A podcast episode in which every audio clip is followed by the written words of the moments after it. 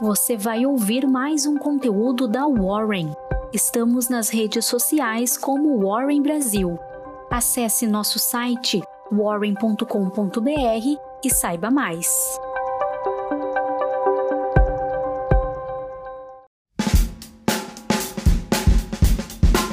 Bom dia, eu sou a Jéssica, analista de redes sociais, e trago para vocês agora a Warren Call desta quinta-feira, dia 8. Na agenda de hoje, o Brasil, pela manhã, terá o leilão da Ferrovia de Integração Oeste-Leste. Nos Estados Unidos, como já de costume em toda quinta-feira, ocorrerá a divulgação dos pedidos de seguro-desemprego. Jerome Powell, presidente do Fed, fará um discurso à uma da tarde e na China teremos a divulgação de dois indicadores de inflação, o IPC para consumidor e o PPI, produtor mensal. Estes foram os fatos que marcaram o dia de ontem.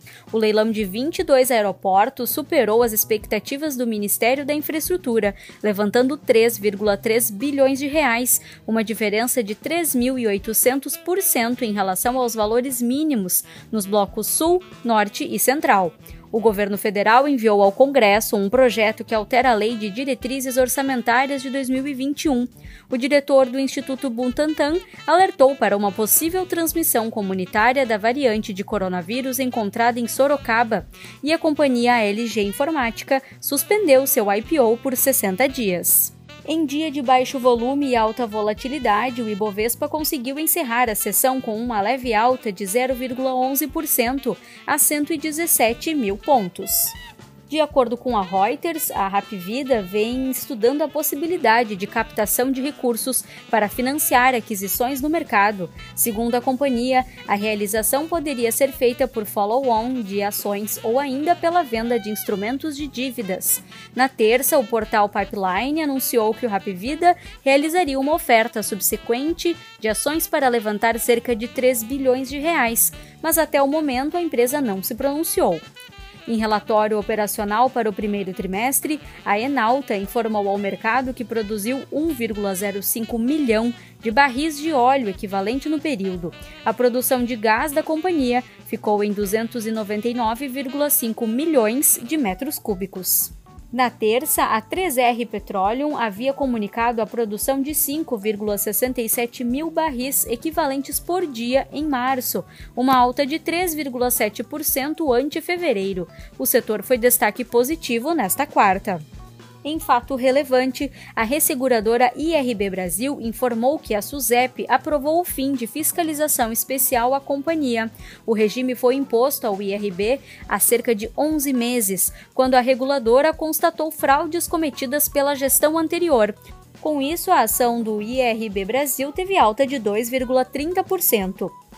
No leilão de aeroportos que aconteceu na quarta, a CCR arrematou o Bloco Central por 754 milhões de reais e o Bloco Sul por 2,13 bilhões. Os papéis da empresa chegaram a subir quase 2%, mas não se sustentaram, fechando o dia em zona de venda. Fora do índice, as ações da Santos Brasil foram destaque positivo após a companhia anunciar um novo acordo comercial para a prestação de serviços da operação de containers da Maersk. Com isso, a ação da Santos teve alta de 5,02%. Em meio ao impasse sobre o orçamento de 2021, os papéis financeiros como Bradesco e Itaú Unibanco estenderam as perdas pelo segundo dia consecutivo. Bradesco teve queda de 1,09% e Itaú teve queda de 0,88% após boatos de que a Elo compraria a própria marca por 400 bilhões de reais para realizar a IPO na Nasdaq, o Banco do Brasil e Bradesco fizeram um comunicado ao mercado negando qualquer definição sobre o futuro da bandeira de cartão.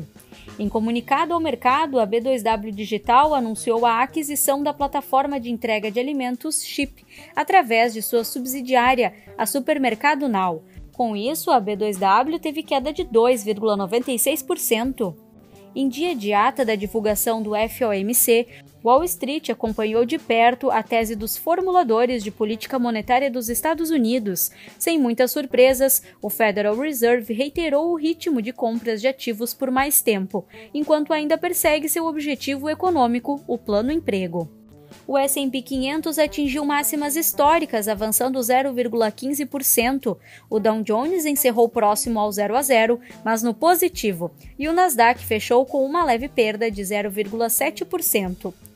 No mercado de juros futuros, o risco fiscal e a perspectiva de pressão inflacionária voltaram a puxar as taxas de curto prazo.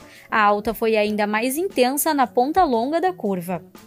Pelo terceiro dia consecutivo, o Bitcoin seguiu em movimento de correção, caindo 3,09% em 24 horas, considerando a cota até as 18 horas da quarta.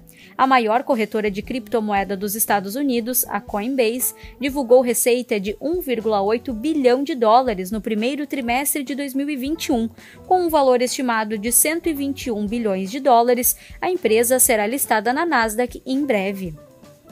O discurso do presidente Jair Bolsonaro pesou sobre o mercado de câmbio nesta sessão.